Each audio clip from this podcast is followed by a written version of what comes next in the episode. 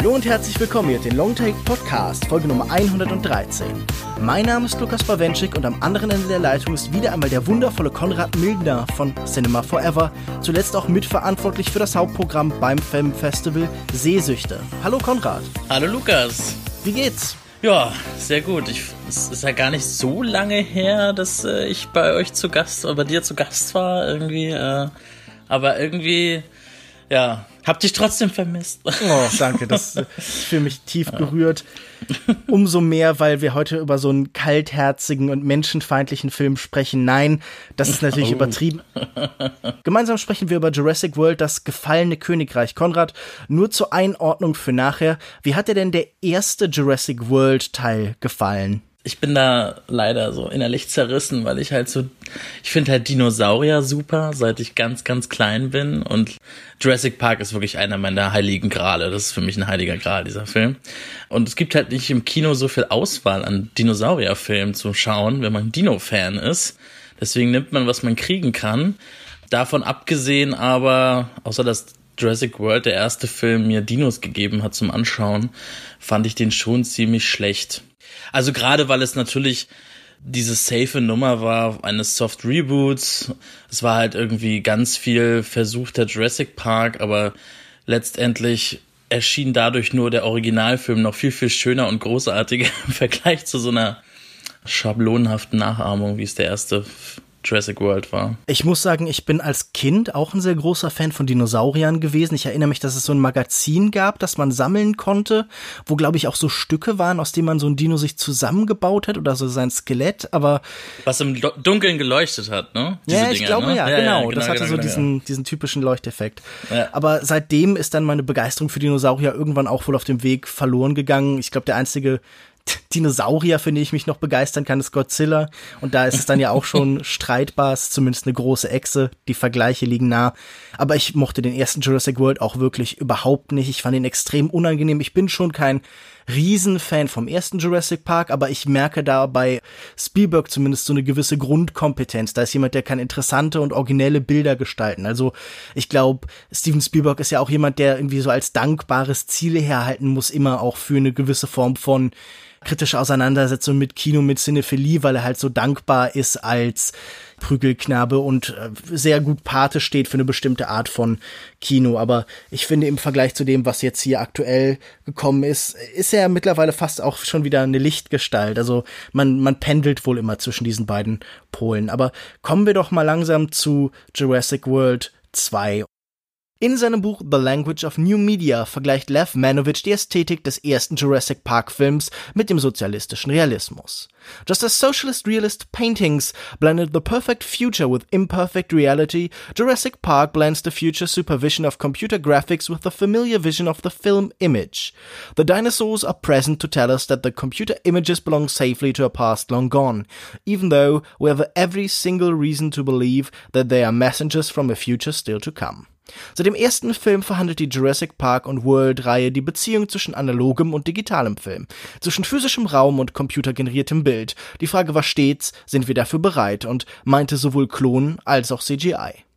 Offensichtlich ist auch, dass in den großen Freizeitparks, die der Blockbuster-Erfahrung nie unähnlich waren, immer auch die Unterhaltungsbranche von sich selbst erzählte etwa in Jurassic World, wo man sich von einem an Dinosaurier gewöhnten Publikum genötigt sah, immer größere und gewalttätigere Dinos zu erschaffen. Es ist ein bisschen die Gigantomanie des Blockbusters. Konrad, im nunmehr fünften Teil der Reihe, gedreht vom spanischen Regisseur J.A. Bayona, stehen die Dinosaurier wieder einmal vor dem Untergang. Die Helden des letzten Teils, Owen Grady, gespielt von Chris Pratt, und Claire Deering, gespielt von Bryce Dallas Howard, machen sich in einem Team auf dem Weg zur Insel, um sie davor zu bewahren. Ein bisschen ist es also diesmal, wenn man so diese Idee weiterspinnt, auch ein Film vielleicht über den Untergang des Kinos, dieser Unterhaltungsbranche. Und wir fangen mal mit einer ganz grundsätzlichen Frage an, nämlich einfach, ob dir der Film gefallen hat. Aber die formuliere ich jetzt um, nämlich mit der Frage, wenn das hier ein Film über den Untergang des Kinos wäre, würde er dann selber dazu beitragen oder wäre er vielleicht auch noch mal so ein kleiner, ein kleiner Lebenspunkt auf dem EKG? Na, ich glaube nicht, dass er das, den Untergang des äh, Kinos verhindert. ich finde aber das, was er, also wenn man jetzt betrachtet, dass die erste Trilogie, die erste Jurassic Park Trilogie etwas erzählt hat, das Ganze halt ohne, ohne Vorbilder zu haben, so in dem Sinne, also ähm, außer halt diesen Roman, den ursprünglichen Roman von Crichton. Von dem man sich ja weit weg bewegt hat, auch mit der Zeit. Genau, richtig, ja. Aber jetzt Jurassic World litt ja darunter, dass sie ja wirklich, ja, nicht nur Jurassic Park irgendwie war da so drinne als Aufguss und dann die, da waren noch die Vögel mit drinne und natürlich Jaws und so, also ganz viel. Der ist halt so postmodern durchtränkt, der ja. Jurassic World gewesen aber auf so eine diffuse, lieblose und so einfach so fleißarbeitsmäßige machen wir jetzt, machen wir jetzt. Jetzt kommt das Zitat und die Referenz und die Referenz, aber ohne irgendwie so ein ohne dahinter ein Konzept erkennen zu können. Und ich finde, der Bayona macht jetzt im neuen Film, der ist auch extrem postmodern, der verweist auch ganz viel auf so, auf Filme aus der, auch gar nicht auf Dinosaurierfilme, sondern erst Linie halt auch den, so einen klassischen Abenteuerfilm, halt der Katastrophenfilm und dann ganz vorbildlich natürlich ähm, der Haunted House Film, Klar, der Gruselfilm. Die zweite quasi. Hälfte. Genau, die zweite Hälfte des Films. Und ich finde, da funktioniert dieses postmoderne Momentum, finde ich, funktioniert da besser, weil er das auch einbettet in eine Erzählung und dann auch eine Idee hat, was er jetzt eigentlich erzählen möchte, anscheinend in dieser Trilogie, die jetzt mit dem nächsten dann abgeschlossen wird weil es ja anscheinend eine Art wird von Planet der Affen Jurassic Park. Das ist so meine, mhm. glaube ich, das Thema des ganzen, dieser ganzen neuen Trilogie ist das Planet der Affen, Planet der Dinosaurier. So wird es ja wahrscheinlich im nächsten Teil sein. Ja, das ist auf jeden Fall die Richtung, in die das Ganze verweist. Also diesen Gedanken des Postmodernen hatte ich auch total bei diesem Film. Man sieht immer wieder, durchlaufen wir ja sogar irgendwie dieselben Formen, wie wir sie bei äh, Spielberg gesehen haben, dieselben Kopfbewegungen, dieselben Sequenzen. Visuell werden immer wieder bestimmte Sachen halt einfach rezitiert und das fügt sich natürlich ganz gut mit diesem Gedanken zusammen, dass etwas Altes wiederbelebt wird, dass gleichzeitig etwas neu erschaffenes droht zu vergehen und man was Altes wiederholen muss. Das ist so ein seltsames, immer wieder denselben Punkt anstreben, immer wieder in neuer Form an denselben Ort zurückkehren, wie man es hier auch mit diesem Freizeitpark aus dem letzten Teil, der ja auch schon eine Wiederholung quasi war des alten. Also es ist schon ganz merkwürdig und dieses Konfuse, das du beschrieben hast, das habe ich auch empfunden in jeder Hinsicht. Ich glaube, dass diese Filme jetzt wirklich überhaupt nicht mehr wissen, also die haben, glaube ich, kein Ziel mehr, keine Stoßrichtung, sondern die ordnen wirklich nur noch so Versatzstücke aneinander. Also dieses, dieser kaputte Freizeitpark, das ist am ehesten auch, wie ich diesen Film auch in der zweiten Hälfte tatsächlich sehr stark erlebt habe. Für mich war das unglaublich unangenehm. Also ich fand den unheimlich chaotisch. Ich fand diese Figuren vor allen Dingen, die wir haben, unglaublich leer und dünn und unterentwickelt. Und ich hatte nicht mal das Gefühl, dass die so besonders viel mit den Konflikten aus dem ersten Teil zu tun haben. Also natürlich kann man überlegen, okay, es geht immer so ein bisschen um diese Domestizierung von Owen, also von dem Chris Pratt Charakter und Bryce Dallas Howard als Claire ist da irgendwie am ehesten so die vernünftige, die zivilisatorische. Das ist ja oft so die Rolle, die wir Frau in solchen Mustern zuordnen. Aber das wird dann hier auch nochmal so merkwürdig immer versetzt. Und genauso ist es ja natürlich auch ja mit dieser Frage von welcher Horror wird hier eigentlich bedient? Also ist es ein technologischer, ist es ein genetischer? Es ist halt sehr vieles zugleich, weil ich glaube, dass diese Metapher des Dinos, der wiederkommt, so offen ist, dass man damit im Endeffekt alles erzählen kann. Was man hier merkt, gerade am Anfang, wenn dieser Film so einem so ganz viele Angebote macht, welcher Diskurs denn hier bedient wird, dass wir an so einem Punkt sind, wo ganz viele Blockbuster hingehen und einem vor allen Dingen simulieren, sie würden von irgendwas handeln. Das kenne ich am ehesten so aus den Marvel-Filmen, die einem dann vorgeben, ja, okay, das hier ist jetzt zum Beispiel irgendwie bei dem Winter Soldier oder so, das hier ist jetzt eine Agentengeschichte und deshalb geht's auch irgendwie um diese Sorgen vor Spionage in den USA. Und genauso habe ich das Gefühl, hier wird einem am Anfang ganz viel an die Hand gegeben, nochmal eben über so genetische, technologische Sorgen, über die Frage, schafft die Menschheit sich selbst an? Ich finde, da klingt auch immer wieder die, äh, die Katastrophe des Klimas an, wenn wir diese ganzen Vulkane sehen und so und in Jeff Goldblum, also als Dr. Ian Malcolm, uns immer wieder warnt, okay, der Mensch vernichtet sich selbst. Da klingt definitiv auch so die Klimakatastrophe an. Da sitzt da so ein kleiner Al Gore eigentlich mit Jeff Goldblums Gesicht. Ich habe das Gefühl, er löst davon dann aber sehr wenig an, sondern er will irgendwie so alles zugleich sein. Also er will diese ganzen Zitate haben, aber er will auch eigentlich gar nichts mehr so viel mit dem Jurassic Park Muster zu tun haben, weil er auch so ein bisschen größer und bombastischer und trashiger wird ich finde es super schwer, diesem Film wirklich irgendeine Absicht oder irgendein klares Thema zuzuschreiben, weil er so viel nebeneinander und durcheinander macht. Ja, und er ist halt auch so gefangen in seinen Mustern. Ne? Ich glaube, das, das Schlimmste ist eigentlich, dass der neue Film jetzt auch geschrieben wurde von Colin Trevorrow und Derek Connolly. Mhm. Die beiden haben ja auch schon Jurassic World geschrieben. Ich weiß nicht, ob sie jetzt einmal auf die Idee gekommen sind, Bayona dafür zu verpflichten, weil ihr Drehbuch zufälligerweise wie ein Mashup aus Bayonas bisherigen Filmen Ja, das ist mir auch aufgefallen. aussieht, aber nur im Blockbuster-Format. Das Problem ist halt, ich habe im Interview meinte irgendwie Trevorrow irgendwie, das gäbe jetzt die Chance, dadurch, dass man jetzt gleich eine Trilogie plant, natürlich so eine ganze Geschichte zu erzählen mhm. mit Figuren, die so, ne, das ist so bla bla bla, weil man weiß irgendwie nicht so richtig, warum jetzt Bryce Dallas Howard und Chris Pratt in diesem Film überhaupt sind. Ne? Also es ist irgendwie, das, die sind auch, das sind einfach zwei ganz andere Figuren auf einmal. Also ja. alles, was im vorherigen Film ist, fast wie so eine Serie, wo sie jetzt so ein, so ein, wo so ein Repilot ist das eigentlich. So. Also die werden, die ja, die werden wieder, ist wieder genau da, wo er am Anfang von Teil 1 war wir müssen uns wieder über dieses möchte gern Screwball-Comedy-mäßige oh. Annähern von diesem Hetero-Pärchen an durchquälen. Chris Pratt und Bryce Dallas Howard haben ja auch die absolut Mega-Chemie irgendwie. Ja, das ist halt leider, das sind das, das sind so dieses, das ist diese Struktur, die dieser Film halt irgendwie noch durchackern muss. Ich finde diese Geschichte mit dem Kind, die rutscht dann da halt völlig, da hat der Film dann keine Zeit wirklich für, um sich mit diesem Kind auseinanderzusetzen, so wirklich. Ja. Ähm, dann rutscht hier dieser komische neue Megasaurier da noch so mit rein, dieser Indoraptor. Und allgemein, dass der Film irgendwie versucht, in der ersten Hälfte ganz schnell so das abzuhaken, was so Lost World in einem ganzen Film erzählt mhm. hat. Das will der Film halt ganz schnell hinter sich bringen, weil er eigentlich natürlich zu der zweiten Hälfte will in dieses Haus mit den um diese Versteigerung und diesen Gentechnik äh, und den geklonten Mädchen etc. Das ist eigentlich das, wo er, wo er eigentlich hin will. Der Film verkauft, aber auch in den Trailer hat das immer so verkauft, als ob das nur auf dieser, ob es nur um diesen Untergang gehen würde, das, das gefallene Königreich. Also es ist leider ein ziemlicher Clusterfuck, das ist das Problem. Und das ist, glaube ich, ein Problem von vielen, vielen Blockbustern heutzutage, die so mit so IPs arbeiten, die irgendwie was rekreieren wollen. Ich weiß nicht, was, was vorher ein Erfolg war. Also das Problem hatte man im Hobbit und ähm, der versucht jetzt einfach nochmal Jurassic World zu sein irgendwie, aber trotzdem was Neues zu erzählen und versagt dann halt irgendwie dabei dann halt völlig. Ja, er ist, was den Figurencast angeht, dann auch vollkommen überladen. Also wir haben ja wirklich so drei Angebote, wer denn jetzt der eigentliche Bösewicht ist und alle werden dann irgendwie mehr oder weniger beiläufig halt bezwungen eigentlich.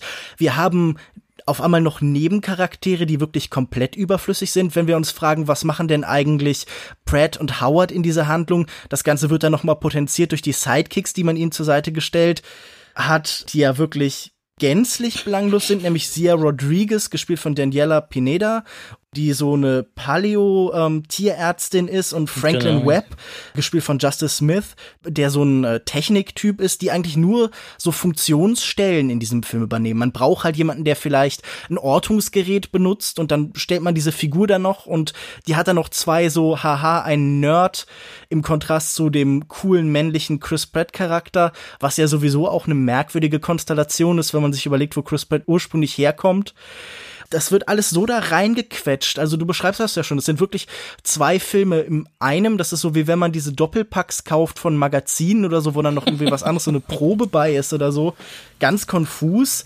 Das entwickelt sich überhaupt nicht organisch vom einen zum anderen, sondern es gibt dann halt wirklich einfach diesen sehr klaren Cut, diesen sehr merkwürdigen Mittelteil, auf ähm, einem Schiff, eine Art Überfahrt, wo irgendwie auch nichts passiert, wo die Handlung total einem so Beschäftigungstherapie gibt. Also ich muss dann am ehesten, wenn ich eine Dinosaurier-Franchise äh, erwähnen müsste, dann würde ich wahrscheinlich Dino Crisis nehmen von den Resident Evil-Machern, wo man statt gegen Zombies gegen Dinos gekämpft hat. Und in diesen Spielen gibt's dann immer so Teile, wo man halt irgendwelche Schlüsselkarten sucht und durch irgendwelche Gänge läuft. Und genauso fühlte sich dann ein Großteil dieses Mittelteils an. Der Film hat schon auf dieser Insel, aber dann immer zunehmender halt so eine extreme Enge. Also es ist eine extrem kleine Welt, es ist eine auch meistens extrem düstere Welt und die Jurassic Park Filme haben ja von einem gewissen Spektakel gelebt Und hier ist das jetzt alles irgendwie so grau und braun und unansehnlich, dass nicht mal mehr das so richtig funktioniert. Also da würden ja am Ende wirklich, oder in der Mitte sagen wir, wird ja wirklich alles aufgefahren, was an Vulkanasche und Dinosaurierstampeden irgendwie möglich ist. Genau wie Mittelteil war mein Gefühl vor allem eins von Langweile. Also dieser Film fühlt sich extrem gleichförmig an, einfach weil der diese Aktstrukturen so ver vervielfältigt, dass sie halt in so kurzen Frequenzen kommen, dass man gar nicht so richtig so diese ganzen emotionalen Punkte von dem funktionieren einfach nicht. Nichts landet, finde ich. Ich merke halt trotzdem, also das, was, was mir halt bei dem Film ja besser gefallen hat, ist natürlich, also ist, ist halt wirklich die Inszenierung. Also ich finde, Bayona ist sehr viel besserer Regisseur als Trevorrow. Mhm.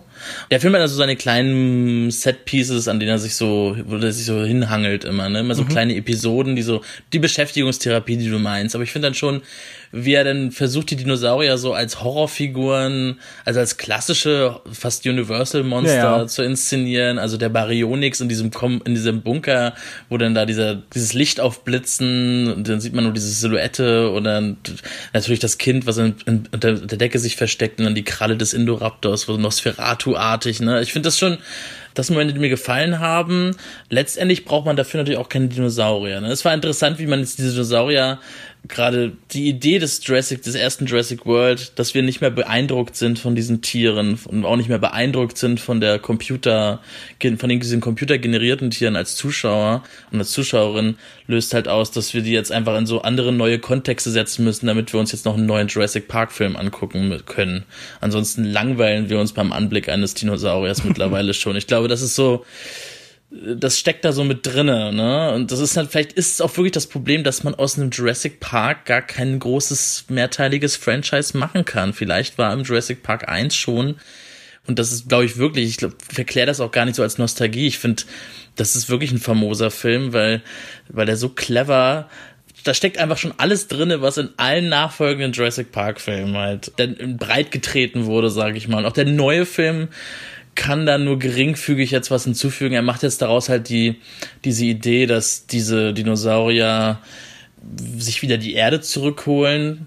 Das war jetzt ein, eine Idee, die nur ganz leise anklang jetzt im ersten Jurassic Park. Aber es steckte natürlich auch da schon drin. Ne? Also, wenn die erste Trilogie erzählt quasi wie so also einem kapitalistischen Produkt heraus, muss der Mensch eigentlich wieder erkennen, dass das Tiere sind. Das ist letztendlich, wir haben den ersten Teil, wo quasi aus diesem, wo Kapitalismus gone wrong, der Fleisch verfleischt sich selbst. Dann haben wir den zweiten Teil, wo man die Dinosaurier versucht als Tiere wieder wahrzunehmen, indem man auf diese Insel kommt und sie werden weniger zu Monstern und mehr zu Tieren mit Mama und Papa T-Rex und Babys und Nachkommen etc. pp.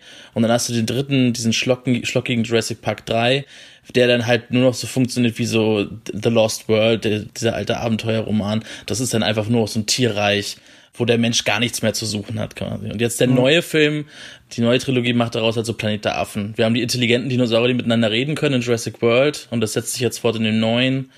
Die sind jetzt so super mega schlau wie dieser Indoraptor, da kann der Mensch gar nichts mehr gegen anhaben und jetzt im dritten weiß ich nicht, was da kommen soll. Also er versucht da schon was Neues zu erzählen, aber braucht man dafür die Dinosaurier? Reicht dann nicht auch Planet der Affen? Also es ist irgendwie, das ist so die Frage, weil ich finde so ein bisschen, die Dinosaurier verschwinden halt so zunehmend in den Hintergrund, jetzt auch bei dem das finde ich vielleicht ein bisschen schade als Dinosaurier-Fan. ja. Ich finde, es passt halt sehr gut zu äh, Bayonas bisheriger Filmografie. Wenn wir uns überlegen, dann ging es immer darum, da ist das Monströse oder das Gefährliche und da finden wir dann die Menschlichkeit drin. Also gerade The Orphanage entwickelt sich ja in, da haben wir zuerst Horrormonster, die dann aber auch irgendwie eine Form von Menschlichkeit verliehen bekommen oder die halt wie so immer Ergebnis von einem tragischen Prozess sind. Und äh, Monster Calls war ja auch der Versuch, gerade das Monster Monster als den Ausdruck von so einer gewissen Menschlichkeit, von einer, einem Wesen, das die Menschlichkeit vielleicht sogar in die Welt zurückbringt. Und auch in The Impossible, diesem Katastrophenfilm von ihm, geht es ja irgendwie darum zu zeigen, wie Menschen angesichts der Katastrophe halt irgendwie ja, eine neue Menschlichkeit, einen Überlebenswillen auch entwickeln. Also in der Hinsicht ist es dann eine recht konsequente Fortsetzung. Tatsächlich ist es ja wirklich, wie du gesagt hast, so eine Best-of von ihm. Also der Katastrophenfilm klingt an, der Horrorfilm klingt an und so dieses mystisch verklärende, viktorianische, abenteuerliche, das in der Monster Calls mitschwingt, das äh, schwingt auch hier jetzt wieder mit. Also er versammelt so alle Themen, die ihn interessieren. Und diese Vermenschlichung der Dinosaurier, wie sie mit diesem äh, einen Raptor Blue, der sogar aufgezogen worden ist von Chris Pratts Figur, die ist natürlich auch, ja klar, das ist so ein bisschen das, was wir zuletzt bei Planet der Affen gesehen haben. Für mich bringt es aber vor allen Dingen auch so seine größte inszenatorische Schwäche mit in diesen Film, denn ich glaube, Bayona hat ja wirklich eine extreme Neigung zum Kitsch, zum Rührseligen. Ich fand seinen letzten Filme eigentlich allesamt ganz schrecklich. Ich habe The Orphanage lang nicht gesehen, mochte den damals, aber mal sehen, wie ich den heute fände. Und auch hier gibt es dann immer wieder Momente, die uns nicht nur ja das Wunder das in Jurassic Park immer angelegt war, also die Faszination für das Große, die auch irgendwie immer so eine Faszination für das Kino war. Das allein genügt jetzt nicht mehr, sondern wir müssen jetzt auch tatsächlich irgendwie immer wieder so große emotionale Momente haben, die an diese Dinosaurier geknüpft sind. Also zum Beispiel gibt's da diese Szene mit der Bluttransfusion und wir schneiden auch irgendwie an verschiedenen Szenen parallel zu so einem Video, wie Chris Pratt eben diesen Dinosaurier großzieht und wir sehen, wie dieser Dinosaurier Empathie lernt also dieser Prozess, der allgemein bei ihm angelegt ist. Dann gibt's auch zum Beispiel Todesfälle von Dinos, die wir eigentlich gar nicht kennen, die aber so inszeniert werden, dass sie uns in besonderem Maße berühren sollen. Und das schien mir auch alles irgendwie extrem unangenehm und falsch zu sein. Also wenn wir uns überlegen, was hier thematisch angesprochen wird in Bezug auf Technologie, auf die Frage, okay, können wir die beherrschen, äh, was halt irgendwie mit Bezug auf den ersten Film vor allen Dingen meint, können wir Computertechnologie ins Kino etablieren, ohne dass daraus halt irgendwie dem Kino so die Menschlichkeit abhanden gekommen ist. Dann geht, gehen wir hier jetzt vielleicht sogar noch einen Schritt weiter und überlegen uns, was denn, wenn das Technische selbst halt nachher irgendwie eine Menschlichkeit bekommt, wenn wir dem das zuschreiben. Also ich habe das Gefühl, das sind ja jetzt auch schon so posthumane Filme tatsächlich. Das sind ja Sachen, die sind diskutiert worden. Zum Beispiel bei dem letzten großen amerikanischen Godzilla-Film gab es da mehrere Essays zu.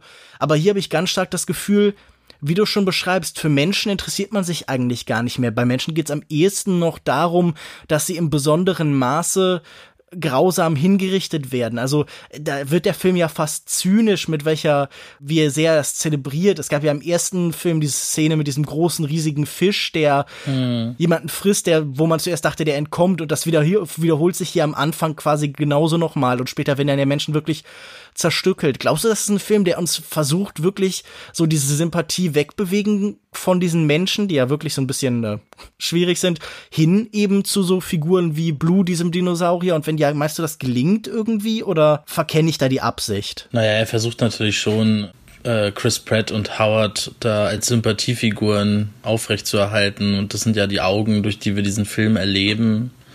Und das Mädchen quasi als Brücke zwischen diesen Dinosauriern und den Menschen, mhm. weil sie ja selber sagt, sie ist wie die. Und dann hast du ja gerade im Finale natürlich Dinosaurier im Todeskampf mit diesem, dieser Gasvergiftung, die da im Keller droht. Ich weiß nicht so, ich glaube, ich finde posthuman, das wird ja auch wirklich, das wird auch so vielen Filmen mittlerweile vorgeworfen.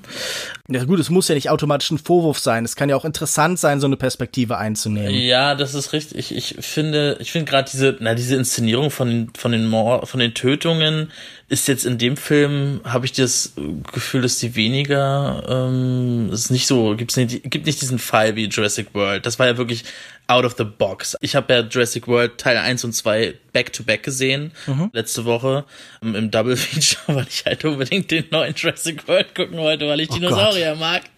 Ja, mhm. ja, so haben auch der Großteil meiner Umgebung hat auch so reagiert.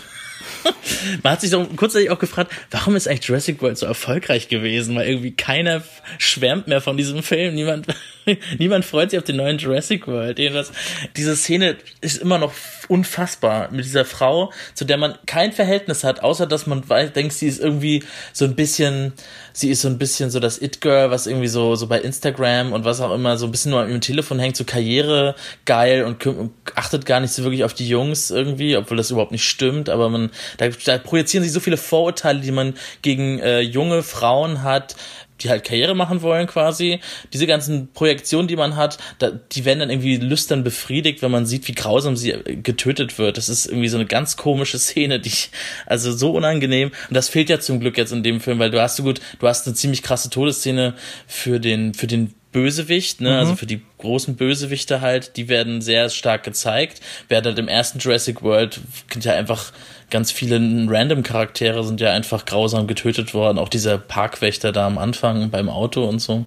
Das funktioniert hier besser. Ich finde irgendwie, ach, diese Befriedigung, wenn man halt sieht, dass der Bösewicht halt auch ja, die Rechnung bezahlen muss für seine Schandtaten, das finde ich irgendwie normal im Kino. Ich sehe da gar nicht so dieses, ich sehe den jetzt gar nicht so anti oder posthuman, sehe ich den Film gar nicht. Also, ich finde halt eher das Problem, dass das sieht man halt im ersten Jurassic Park. Ich muss immer auf den zurückkommen, weil das, das ist auch unfassbar gut, wie organisch diese Figuren sind im allerersten Jurassic Park und wie, wie diese ganzen Diskurse wirklich sehr, sehr leichtfüßig und, ja, und auch sehr natürlich in den Dialogen auftreten. Da brauchst du halt keinen Ian Malcolm, der wirklich mhm. jetzt hier nur noch so ein Abziehbild ist, der irgendwie so einen Monolog hält, wer für so ein, hey, äh, Jeff Goldblum, wir haben hier so einen Drehtag für dich, komm, komm mal hier mal, sag mal drei Sätze und dann bist du im Film. Erklär mal die Themen des Films. Ja, genau. Worum geht's ist, denn heute? Das ist halt furchtbar, ne? Du hast halt wirklich, du hast bei Jurassic Park hast du die einzige, die, wo es richtig, da sitzen die halt im, und essen halt miteinander und dann diskutieren die halt. Die diskutieren halt Positionen aus und das ist doch weitaus filmischer als das, was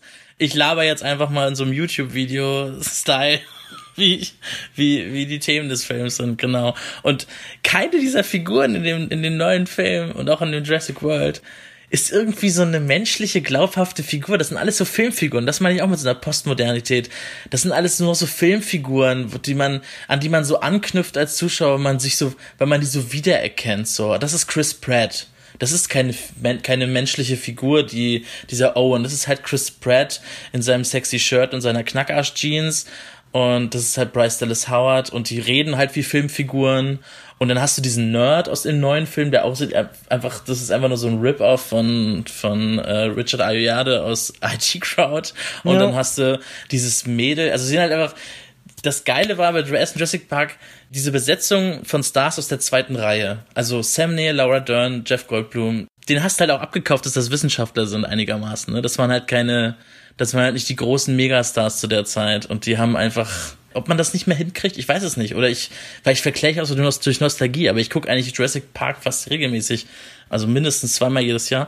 Da frage ich mich, ist das ein Problem von Blockbustern aktuell, dass die alle, dass diese Figuren einfach, welcher Blockbuster fällt dir ein, wo du das Gefühl hast, das ist so ein, das ist so eine echt, das ist irgendwie so eine Wahrheit, also ich will gar nicht mit echt oder Realität kommen, sondern das ist eine wahre Figur irgendwie, sowas, ja. was so, was so diesen Kontext von wir von Konstrukt verlässt oder mehr ist als das Konstrukt genau, des also Films. Eine Figur, bei der du dir vielleicht vorstellen kannst, dass sie nachdem der Film vorbei ist, tatsächlich irgendwie existiert und nicht in so einen Schrank gestellt wird bis zum nächsten. Der Ian Malcolm jetzt in dem Film, der ist doch bei weitem, der wäre doch bei weitem nicht zu so einer Ikone geworden wie der Jeff, der Ian Malcolm aus Jurassic Park, der immer noch irgendwie weiterlebt. Ne? Also es ist so. Ja, absolut. Also ich habe das Gefühl, Chris Pratt besteht, wie du schon sagst, halt irgendwie in, in seiner reinen Präsenz und halt in diesem immer wieder durchgeführten Heldenzoom, der uns so von unten heran hoch zu seinem Gesicht zeigt, ja das, das ist der Held, aber er ist eigentlich nur noch beschrieben durch halt so simple formale Mittel. Wie du schon beschreibst, das sind jetzt nicht mal mehr irgendwie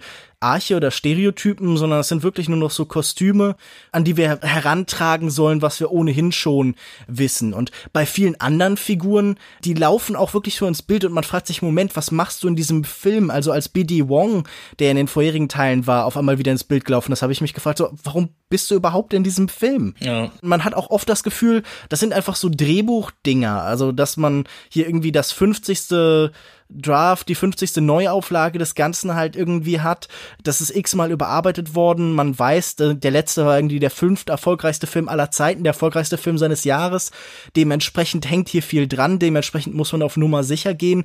Und dann kommen halt so konfuse Stückwerke. Also es fühlt sich halt auch nie an, als wäre hier irgendwie eine singuläre Vision. Man kann natürlich sagen, klar, mit Bayona ist ja jemand, der hat da ein bestimmtes visuelles Gespür, der hat immer wieder auch vielleicht so interessante Einzeleinstellungen und die habe ich ja auch wahrgenommen. Also das müsste ich diesem Film vielleicht sogar positiv anrechnen. Ich fand amüsant, dass er einmal in so ein Souvenirladen filmt und es ist so im Schattenriss und eine der Spielzeugfiguren bewegt sich auf einmal und wir merken, es ist ein tatsächlicher Dino und da schwingt dann dieser Gedanke mit, dass ja diese Figuren eigentlich auch immer Merchandise sind, dass Filme Werbung für ihre eigenen Produkte, die an den Film gebunden sind, hängen und das fand ich dann irgendwie so, so kleine visuelle Details oder auch eine Szene, in der nochmal wie früher auch mit so einem Rückspiegel gearbeitet wird, nur dass das jetzt irgendwie halt statisch ist, dass man sich gar nicht mehr bewegt, sondern einfach so diesen Rückspiegel halt irgendwie im Nichts findet. Da sind immer wieder auch interessante Minimalideen, aber er weiß die halt nie zu verknüpfen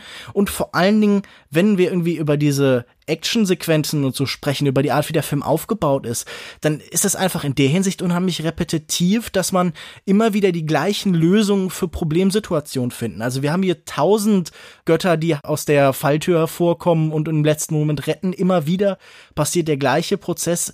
Ich weiß nicht mal mehr, ob man zwei oder dreimal mit dem kleinen Mädchen halt mit so einem Flaschenzug gerade im letzten Moment vor einem Monster entkommt oder vor einem Gegner dass immer dieselben Strukturen da drauf gelegt sind, was ja natürlich auch so einfach Wiederkehr ist, was du ja auch schon beschrieben hast mit diesem Postmodernen. Das sind auch Filmszenen, die wir schon mal gesehen haben, die wir vor allen Dingen halt schon in Jurassic Park Filmen schon mal gesehen haben, die halt nochmal aufgegriffen werden. Also wenn hier irgendwie eine eigene Identität ist, dann wirklich nur in ganz kleinen Details und im Großen und Ganzen ist die halt überhaupt nicht zu erkennen. Dieser Horror wird auch dadurch unterminiert, dass gerade durch diese Künstlichkeit, die sich nicht nur bei den Dinosauriern zeigt und bei den Computereffekten, sondern halt auf alles irgendwie Übergriff genommen hat quasi.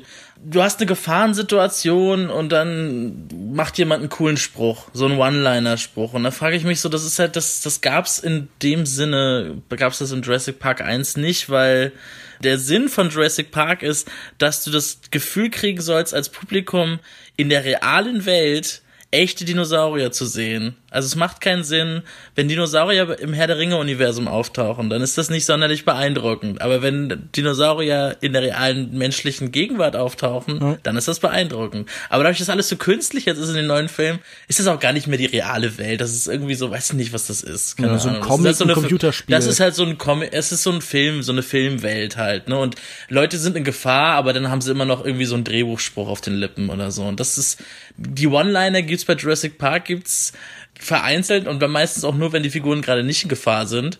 Sonst ist es auch wirklich das schmerzverzerrte Gesicht von Laura Dern, wenn sie halt wegrennt oder das ist einfach so, das sind halt echte, irgendwie, ja, echte Menschen, soweit ich man das jetzt sagen kann. Aber das ist halt das grundlegende Problem von diesen neuen Filmen, dass sie konstruiert sind zu stark. Und ich meine, diese ganze, dieses Mitdenken für das Kapitalismus, der eigenen, der eigenen kapitalistischen Mechanismen, das gab's ja auch schon in Jurassic Park. Also Klar. dieser Schwenk, der große Schwenk über dieses ganze Merchandise und dann auch die Idee, dass wir diese Säure werden vermarktet und da wird ein Preisschild draufgeklebt, sagt Herr Ian Malcolm persönlich. Aber du hast halt noch so eine Figur wie John Hammond, die ganz interessant ist, weil sie noch so gespeist ist von so einer Hoffnung, dass solche Unternehmer auch irgendwie Innovatoren sind, dass sie irgendwie Menschen sind, die auch Träume haben, die die gestalten wollen, die eine Utopie verfolgen auch, die die Menschheit verbessern wollen quasi. Und jetzt hast du nur noch diese Grittiness, diese zynischen Hardcore-Arschloch-Kapitalisten wie Rafe Spall und Toby Jones, die spielen den neuen. Und das finde ich so teilweise wirklich ekelhaft, das generiert so eine Hoffnungslosigkeit. Die werden halt gefressen von den Dinosauriern, aber das ist doch alles nicht echt. Weißt du, wenn wir aus dem Kino rausgehen, dann sitzen die ja immer noch in den Firmensesseln, ne? Und das ist das Bild, was vermittelt werden soll. Das sind die Arschlöcher, das sind, das sind keine Menschen quasi. Vielleicht trifft da auch wirklich diese antimenschliche Zyklus hin. Aber da fand ich irgendwie den Ansatz besser, irgendwie nicht so so vorzutäuschen, ja, wir, wir sind gegen Kapitalismus oder gegen die Gier des Menschen, aber eigentlich sind wir auch ein Filmprodukt und wollen einfach Kohle scheffeln also so wie Jurassic Park es halt versucht hat, irgendwie zweigleisig da zu fahren. Und bei Jurassic World ist es so, wir geben vor, total anti zu sein. Das sind auch keine richtigen Menschen, diese Typen da in Anzügen. Hasst diese Menschen. Aber gebt uns eu euer Geld. Kauft noch einen Dinosaurier. Das ist so irgendwie, ah, ich weiß nicht so richtig. Das ist irgendwie, und das macht's ja auch so unterkomplex, ne? Das ist halt auch wieder keine richtigen Figuren, ne? Diese Män Männer in Anzügen, ne? Also im ersten Jurassic World, sorry, ich musste nochmal zu sprechen kommen, weil es hat mich so aufgeregt, weil ich den ja jetzt wieder gesehen habe. Diese ganzen, diese gefühlt 50 Momente, wo man sieht, wie der eine Typ immer irgendwelche Teenager-Mädels anstarrt und daraus mhm. nichts passiert. weil er doch irgendwie, seine Freundin wartet zu Hause und er guckt dann einfach immer begegnet im Park immer so Abziehbildern von so YouTube Teenager Girls, so Instagram Girls und die lächeln ihn an und er lächelt zurück und dann war's das. Und das passiert irgendwie dreimal in dem Film, du weißt nicht warum. Und es ist, es ist alles so fake. Was ich im ersten Jurassic World extrem unangenehm fand, war dieser Grundgedanke, dass das Publikum ja eigentlich schuld daran wäre, weil es gibt ja diesen Grundgedanken, okay, der Mensch ist an den Dinosaurier gewöhnt und deshalb züchten wir jetzt Größeres und jetzt geht der raus und frisst dann ja tatsächlich Publikum. Also eigentlich, wenn man diese Freizeitpark-Idee nochmal bearbeitet, also das Kinopublikum. Also ich fand aus dem ersten Jurassic World sprach wirklich so eine offene Verachtung für die Leute, die man mit denselben Sachen immer noch ins Kino locken kann. So dieser Gedanke, ja, okay, ihr werdet jetzt gefressen irgendwie, aber wir sind nicht daran schuld, wie wir es gezüchtet haben, sondern eigentlich ihr, die ihr das sehen wollt. Ihr zwingt uns dazu. Und das fällt hier jetzt so ein bisschen weg, äh, dieser Grundgedanke. Also das ist ja immerhin etwas, aber du hast recht, man verschiebt das jetzt halt wieder auf diese Anzugtypen, bei denen man sich auch fragt, okay, was ist denn überhaupt der Anreiz dazu? Also der Kapitalismus sieht hier ja gar kein Bedürfnis mehr, sich irgendwie zu erklären in seinen Anreizsystemen. Also ich kann mir beim besten Willen nicht vorstellen, dass Toby Jones irgendwie hier mit dem Geld besonders viel Tolles gemacht hätte oder so, sondern das sind einfach ja. Menschen, die sind nur böse, um böse zu sein. Und das ist wirklich die langweiligste Figurenkonstellation, die man sich vorstellen kann. Natürlich gibt's auch Fälle, in denen das funktioniert, nämlich wenn es da tatsächlich um Monster geht. Also irgendwie ein Dracula oder so, da ist es besser, wenn der nicht erklärt wird, sondern wenn der einfach rein für sowas urzeitlich, unendlich primordial Böses steht. Aber diese Menschen sind ja eingebettet halt in irgendeinen Kontext, sie interagieren sogar, wir sehen ja sogar irgendwie so Momente, wo sie so ein bisschen falsche oder halbe Menschlichkeit zeigen, also zum Beispiel gegenüber dem jüngeren Kind, auch wenn das jetzt vorgespielt ist, was weiß ich wie langweilig sie einfach als Bösewichte sind. Also gerade auch, das sieht man ja auch daran, wie wenig sie präsent sind. Was macht Toby Jones denn? Toby Jones hatte wahrscheinlich auch nicht viel mehr Drehtage als Jeff Goldblum, vielleicht zwei oder drei. Die bestehen dann zum größten Teil darin, dass seine Frisur lustige Sachen macht. Was ich ja auch einen interessanten Gedanken finde, also wie sein sein Haaransatz da irgendwie funktioniert. Das ist ja schon sehr lustig, wenn er beim Laufen da so wippt und so, aber nun ja. Aber es gibt sowieso so viele Figuren, bei denen ich mich frage, was sollen die? Also zum Beispiel Geraldine Chaplin, die da diese Haushälterin, dieses äh, Kindermädchen spielt oder James Cromwell, dessen Rolle aus den alten Filmen so aufgeblasen wird, dass er jetzt auf einmal irgendwie auch so symbolisch für die Vergangenheit dieses Projekts sprechen kann. Es sind so viele Bausteine, die dann noch draufgeworfen hat. Dieser Film bricht permanent darunter zusammen. Das stimmt. Also Geraldine Chaplin dachte ich so, das ist halt dieses, so diese typische gruselige Nanny aus den, aus so einem, ja aus so einem Horrorfilm quasi irgendwie. Das war so die Idee. Aber es ist auch. Aber sie macht ja nichts als böse Nanny. Sie ist ja auch nicht die böse Nanny. Weiß nicht. Na gut, sie, sie strahlt dieses viktorianische Horror, weiß ich nicht, dieses Bild aus. Ich finde auch so komisch, auch der Kapitalismus, der natürlich da erzählt wird. Ne? Das ist halt so ein ganz postdemokratischer Schattenkapitalismus, der so unter verschlossen von den Augen der Öffentlichkeit stattfindet. Ne? Das ist wirklich so, da wird die Kohle wird halt gemacht mit Geschäften, von denen niemand etwas weiß. Es fehlt da komplett dieser, diese Verbindung zum Publikum und zu der Bevölkerung, allgemein zu, zum, zum Rest der Menschheit. Das ist irgendwie so, anders als John Hammond. Und die, die, die ganzen, ich sag's, ich nenne es jetzt wirklich mal die guten Kapitalisten, die ganzen guten Kapitalisten in der Jurassic World 3, die sind ja nacheinander einfach gekillt worden. Also John Hammond ist gestorben, dann halt Cromwell, den würde ich ja auch noch zu rinseln, zu so einem idealisierten, zum, nennen wir sie idealistischen, so einem idealistischen Unternehmer, der stirbt. Dann hast du Irfan Khan, Irfan Khan im letzten Film, der irgendwie stirbt, in diesem Hubschrauberabsturz und es ist so, ja, was genau wollen die da jetzt mit erzählen? Also, sind Unternehmer und sind irgendwie doch sympathisch? War das zu komplex fürs Publikum? Ich weiß es nicht. Das ist irgendwie, ja. Aber das ist ja auch wirklich so. Es ist ja eigentlich nur interessant, eine bestimmte Idee, eine Ideologie in irgendeiner Form zu hinterfragen, wenn man auch darstellen kann, was denn der Reiz an ihr ist. Also wenn man sich wirklich damit auseinandersetzt. Und das findet ja halt überhaupt nicht statt. Wie du schon beschreibst, das sind halt diese schattenhaften Konstrukte, wo man sich die ganze Zeit fragt, das, es fühlt sich ja auch alles nicht echt an. Es fühlt sich ja wirklich an wie irgendwie eine Zwischensequenz aus einem Resident Evil Spiel, wo man sich dann fragt, okay, aber wie soll denn Umbrella irgendwie als, als Konzern überhaupt funktionieren? Und genauso fragt man sich das hier bei irgendwie diesen seltsamen Superversteigerungen, weil es ist ja auch dieselbe Art von, von Idee, okay, wir haben hier Waffen Waffen und wir wollen die irgendwo damit einsetzen, um die Welt zu erobern, aber das wird dann auch nie, das kommt nie über dieses Super-Villain-Plan hinaus. Aber eine Figur, die du schon gerade angesprochen hast und die ich auch schon erwähnt habe, diese von James Cromwell, Sir Benjamin Lockwood, fand ich ganz merkwürdig, weil sie, wenn wir da irgendwie diese Idee gerade haben, auch so ein Citizen Kane tot stirbt, also da irgendwie dieses visuelle Motiv von der zersplitterten Glaskugel nochmal angesprochen wird, wo man sich auch fragt, so, was hat das denn wirklich zu bedeuten? Der, dieser ganze Film hat immer wieder so Szenen, die so eine Emphase setzen, die uns irgendeine Form von Betonung auf irgendein Objekt, auf irgendeinen Gedanken und einen Bewegungsprozess vielleicht sogar setzen. Aber ganz oft ist das mit nichts verbunden. Also ganz oft sind diese ganz starken Affekte, zum Beispiel, wenn dieser Brontosaurus verbrennt, ohne dass das an irgendwas gebunden wäre, sondern dass er uns einfach nur in irgendeiner Form nochmal an den binden. Und ich finde, am stärksten ist das tatsächlich in diesem Moment mit dem ja wirklich schon fast comichaften Rettungsknopf mit diesen Dinosauriern und dem Gas, der am Ende uns geboten wird, wo dann natürlich, wie du schon sagst, dieses, dieser Missing Link, dieses Zwischenstück tatsächlich dann in Form dieses Mädchens diese Entscheidung trifft, aber die anderen nicht.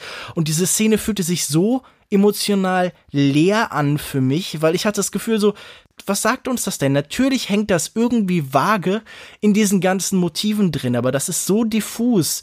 Ich habe permanent das Gefühl, das ist so ein blendender Film. Also ich mag das Wort prätentiös ja überhaupt nicht, aber ich habe das Gefühl, so oft werden uns einfach bestimmte Entwicklungen und Entscheidungen und auch Emotionen einfach so in Simulationsvor einfach so fortgeführt und wir müssen dann halt sagen, ja, das ist so. Also in der Form, was du über die Figuren gesagt hast, das funktioniert eigentlich auch mit vielen dieser isoliert stehenden Szenen, dass die eigentlich gar nicht für sich funktionieren, dass die auch nicht wirklich an den restlichen Film gebunden sind, sondern dass die nur noch funktionieren, weil wir halt so ein, irgendwie so ein filmisches Gedächtnis haben, das uns sagt, diese Art von Entscheidung, diese Art, Sachen zu inszenieren, formal, die kennen wir, aber das Inhaltliche ist dann halt eben gar nicht mehr da. Das fand ich irgendwie ganz merkwürdig in diesem Film, dass ich immer das Gefühl habe, es ist so, alles fühlt sich so placebo-mäßig an. Ich finde das sehr gut beschrieben, weil es ist halt das Problem, du kannst halt nicht einen Film machen, du musst halt immer arbeiten mit, mit dem Vertrauten und du musst das Vertraute aber auch immer brechen, ne? Und du kannst das Vertraute nicht immer brechen, indem du es einfach mit was anderem Vertrautem brichst,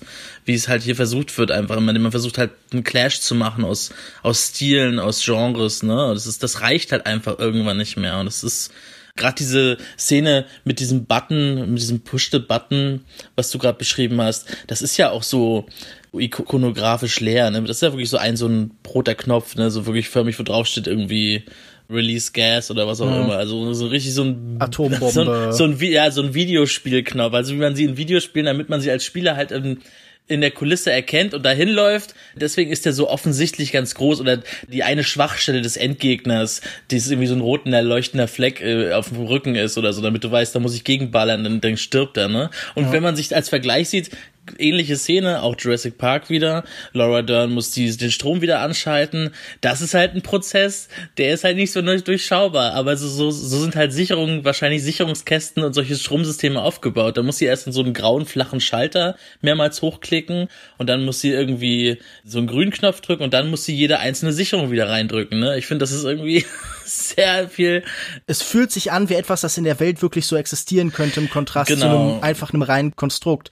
Ich musste genau. jetzt, wo du es gerade beschreibst mit dem Videospielknopf, es gibt ja tatsächlich diese Deus Ex-Reihe und ein Teil Human Revolution hat am Ende ja wirklich, weil irgendwie ihnen das Geld ausgegangen ist oder so, kann man zwischen den drei möglichen Enden des Spiels wählen mit drei Knöpfen, die im Raum standen. Und so fühlt sich das für mich hier an. Also diese, diese Videospiellogik halt, dass einfach Mechanismus präsent sein muss und dass dann automatisch alles ausgelöst ist. Alles andere können wir ja im Nachhinein dann irgendwie davon so extrapolieren. Das hatte ich hier eben ganz krass, dass wirklich so dieser, es, es wird alles auf so Gedankenspiele runtergebrochen. Also das ist so, so ein bisschen so diese virtuelle Qualität, dass man nie das Gefühl hat, man muss dem wirklich so eine menschliche und Realismus ist natürlich komplett die falsche Kategorie, aber man muss irgendwie eine wahrhaftige Welt schaffen. Dieses Bedürfnis ist gar nicht mehr da. Also ich bin wirklich in der Regel der allerletzte, der sich jemals beschwert über zum Beispiel ähm, den Gedanken, dass Figuren sich falsch oder unlogisch verhalten, weil ich glaube, okay, es geht ja oft um Extremsituationen, die sind nicht immer von Rationalität geprägt, aber hier im Film waren auch so oft Entscheidungen, wo man sich echt dachte, was, wieso funktioniert das? Also nicht, man dachte sich dann halt wirklich, okay, ich kann mir wirklich selbst und im, im schlimmstmöglichen Szenario nicht vorstellen, so zu handeln. Es, es fühlt sich unheimlich frustrierend an, über diesen Film zu sprechen, weil er fühlt sich gar nicht so richtig wie so ein, so ein ganzer Film an, sondern wie so eine Sammlung von Einzelideen, die halt so zusammengeflickt ist. Ich würde es ausdrücken, auch, auch nicht Realismus unbedingt, aber es muss einfach Sachen geben, es muss Momente geben, wo du etwas nicht verstehst, wo etwas nicht erklärt wird, wo etwas einfach mhm. nur ist. Das fehlt in diesem Film, weil du kennst die Dinosaurier alle schon. Das sind die gleichen Dinosaurier wie schon im ersten Jurassic Park. Und es wird halt alles irgendwie erklärt. Die Figuren sagen das entweder ist groß beschriftet. Das fehlt. Ich glaube, Realismus hat immer was damit zu tun, dass dass äh, man irgendwas, was man, also im Film finde ich, hat das was damit zu tun, dass wir irgendwie rausgehen, dass wir was zeigen, was man selber noch nicht kennt, mit dem man jetzt konfrontiert wird.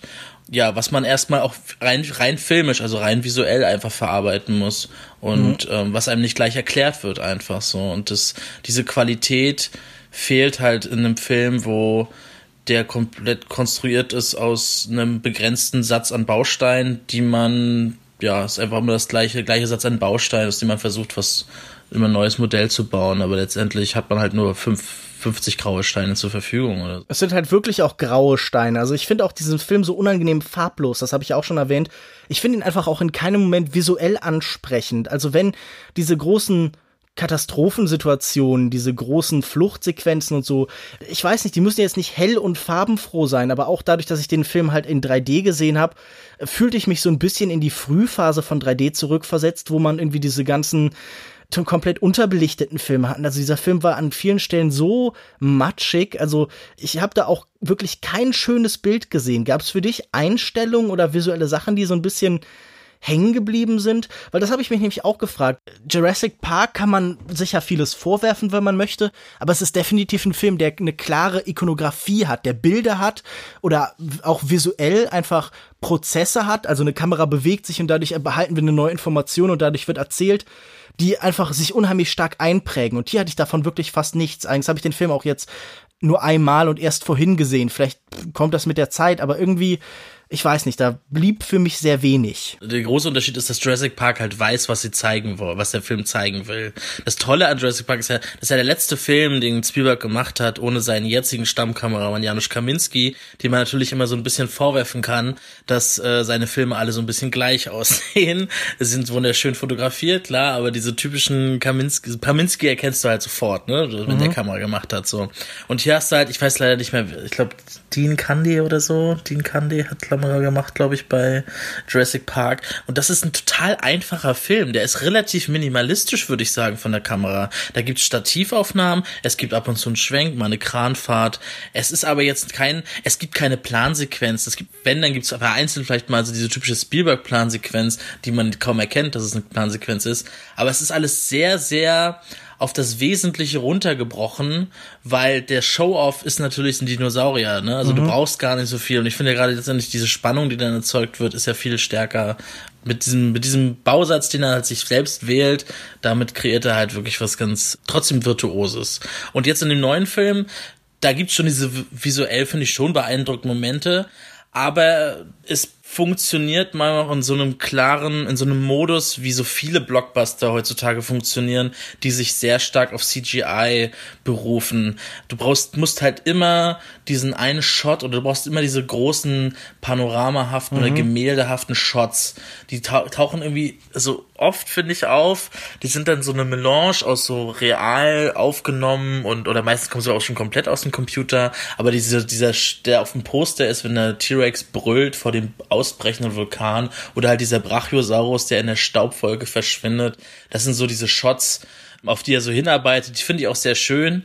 Aber sowas hat zum Beispiel, vielleicht hat Jurassic Park auch damit angefangen. Die letzte Einstellung von Jurassic Park ist ja quasi so eine, so eine, so eine Aufnahme mit dem fallenden Banner. Das ist auch schon sehr, ja, wenn es etwas sehr gemäldeartig halt ist, ne? Es geht fast in so eine Pose. Pose vielleicht, eher. Ja, da gibt's schon so ein, gibt's schon ihre Momente, aber ja, das Problem ist, der Film arbeitet halt immer nur auf diese Momente hin und dazwischen, ja, passiert oft nicht viel Spannendes.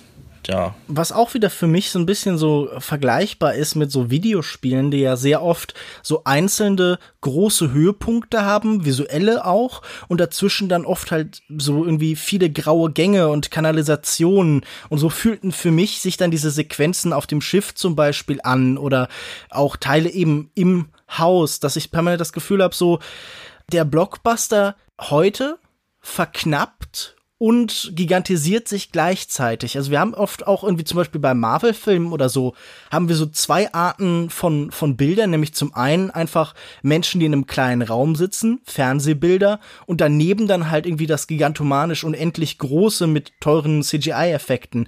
Und irgendwie gibt's keine, nichts mehr dazwischen, die sind auch oft sehr voneinander getrennt und das ist irgendwie ein ganz eigentümlicher Effekt, weil das so ein bisschen ja visuell auch das abbildet, was wir allgemein bei Filmen sagen, dass es nur noch das ganz Große und das ganz Kleine gibt. Und das, was irgendwie vielleicht früher dann öfter halt irgendwie dazwischen stand, das fällt auch hier visuell weg. Also das war, ist mir irgendwie bei dem Film jetzt wieder aufgefallen.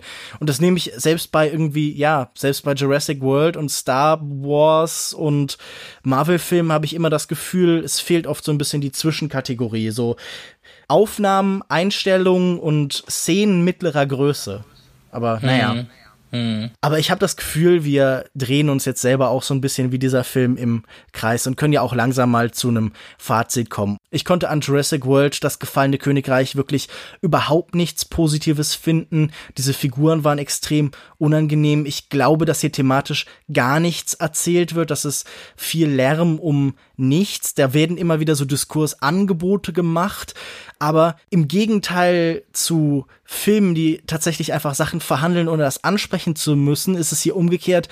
Man spricht Sachen an, aber verhandelt sie dann nicht wirklich, sondern gibt sie eben immer wieder der Action, dem Chaos, dem Durcheinander und den Schauwerten hin. Selbst diese Schauwerte waren für mich nicht besonders ansprechend. Man könnte jetzt irgendwie alle Dinosaurier-Klischees bemühen und sich wünschen, dass diese Filmreihe endlich ausstirbt. Oder man könnte sagen, diese Frage, die im ersten Teil ist, sie haben sich die ganze Zeit gefragt, ob sie es können und sich nie gefragt, ob sie es sollten. Das ist auch eine Frage, die man über diesen Film stellen kann. Ich glaube, es reicht, wenn ich sage, ihr, ihr kennt ja wahrscheinlich alle Google Chrome und wenn man irgendwie kein Internet hat, dann bekommt man so ein kleines Dinosaurier-Minispiel. Und das ist für mich wirklich sehr viel spaßiger und unterhaltsamer als dieser Film in jeder seiner Minute. Also empfehle ich, dass euer Internetanschluss nicht funktioniert und ihr mit dem Google Chrome Dinosaurier über, über Kakteen hüpft. Das ist in jeder Hinsicht spannender, interessanter und dieser Charakter des Dinosauriers, der über Kakteen hüpft, hat mehr als Chris Pratt in diesem Film zu bieten hat. Ja, jetzt soll ich die positive Note übernehmen. Ich habe auch die ganze Zeit ganz, eigentlich habe ich doch auch so gehatet wie du die ganze Zeit. Aber letztendlich, wenn ich immer drüber nachdenke, hat er mir natürlich schon besser gefallen als, als dir wahrscheinlich. Nee, also für Dino-Fans ist das natürlich der, der Dino-Content, den alle brauchen. ähm, da gibt's nicht viel Auswahl. Obwohl, letztendlich muss man sagen, vom Dino-Content her würde ich den am schlechtesten einordnen von allen bisherigen Jurassic Park-Filmen. Also da hat er am wenigsten mal noch zu bieten. Aber abgesehen davon gefällt mir die Idee oder das, das Erkennen der Idee, die jetzt hinter dieser neuen Trilogie steckt, äh, doch sehr gut. Ich mag, dass sie jetzt wirklich auch was, dass in dem Film jetzt auch eine Idee dahinter kommt, was wir jetzt erzählen wollen, nämlich diese Art Planet of the Apes, äh, Jurassic Park. Ich mag diese Haunted House zweite Hälfte sehr gerne. Ich finde, da kommen auch wirklich ziemlich gute Bilder zustande. Also ich mag auch unter anderem, das habe ich jetzt gar nicht, gar nicht erwähnt, diesen Ausstellungsraum mit den Dinosaurierfiguren, den fand ich auch sehr schön eingesetzt. Das ist ja auch das große Finale des Films. Der hat schon seine Ideen, aber letztendlich, wie wir schon oft gesagt haben, bleibt es halt ein, ein Stückwerk, was halt unter den großen Problemen aktueller Blockbuster leidet. Dass es ein sehr künstlicher, konstruierter Film ist. Dinosaurier funktionieren meiner Meinung nach am besten als Konstruktionen einer real anmutenden Welt. Und das schafft der Film leider nicht umzusetzen, wie es noch der allererste Jurassic Park getan hat. Wenn ihr tatsächlich doch Spaß hattet mit diesem Film, wenn er euch gefallen hat, dann lasst uns das doch vielleicht wissen. Wir sind immer offen für Kommentare. Ich bin immer der Meinung, so ein Podcast ist vielleicht eher der Anfang als das Ende von einer Diskussion, denn danach geht's ja immer noch weiter. Wenn ihr also in eurer Form eure Freude hattet an Jurassic World 2, dann schreibt uns das zum Beispiel bei Facebook unter facebook.de slash longtakepodcast oder lasst uns das auf Twitter unter longtake.de wissen. Man findet auch unsere Soundcloud-Seite unter www.soundcloud.com slash longtakepodcast. Da kann man sich auch die bisherigen 112 Folgen anhören. Konrad, vielen Dank, dass du dir die Zeit genommen hast. Ja, klar, danke. Sehr gerne, Lukas. Ich freue immer mich, wieder gern. dabei zu sein. Wo findet man dich denn im Internet? Man findet mich im Internet ähm, auf cinemaforever.net. Ähm, da schreibe ich regelmäßig. Gerade zuletzt habe ich aus Cannes geschrieben. Da war ich dieses Jahr das allererste Mal. Da kann man sich noch meine Texte Angeber. aus Cannes an angeben. Muss ich mal ganz kurz droppen hier, wo ich unter ja ja, ein paar schöne Filme gesehen habe, sehr viele schöne Filme sogar. Auf die Was war dein freue. Highlight? Was würdest du den Leuten auf jeden Fall empfehlen, wenn es irgendwann in unsere Kinos kommt? Seltsamerweise das erste Mal kann und dann gleich Glückstreffer. Ne? Mein absolutes Highlight war auch der Film, der die Goldene Palme gewonnen hat. Also da war ich wirklich sehr zu, von Shoplifters Hirokazu Koreeda. Genau, der ist wirklich ein Brett. Also das, äh, ja, den kann ich wirklich nur jedem empfehlen. Und Burning äh, von Lee Chang-dong, der neue mhm. Film, ist auch extrem gut. Also es ist ähm, ja, einfach nur so zwei Highlights, die ich jetzt mal genannt habe. Und da kommen aber noch viele andere. auch zwei von denen, auf die ich mich ganz besonders freue. Also der Lee Chang-dong-Film basiert dann ja auch noch auf einer Geschichte von Murakami. Hm, genau. Und ich meine, da kommen dann zwei Künstler, die ich sehr schätze, zusammen. Da bin ich mal sehr gespannt. Ja, ansonsten findet man mich noch auf ähm, Twitter unter Mückerling, at Mückerling. Und ja. Und mich findet ihr auf Twitter unter Kinomensch facebook.de slash Kinomensch und regelmäßig beim Filmdienst und bei kino-zeit.de. Vielen Dank fürs Zuhören und bis zum nächsten Mal. Ciao. Ciao.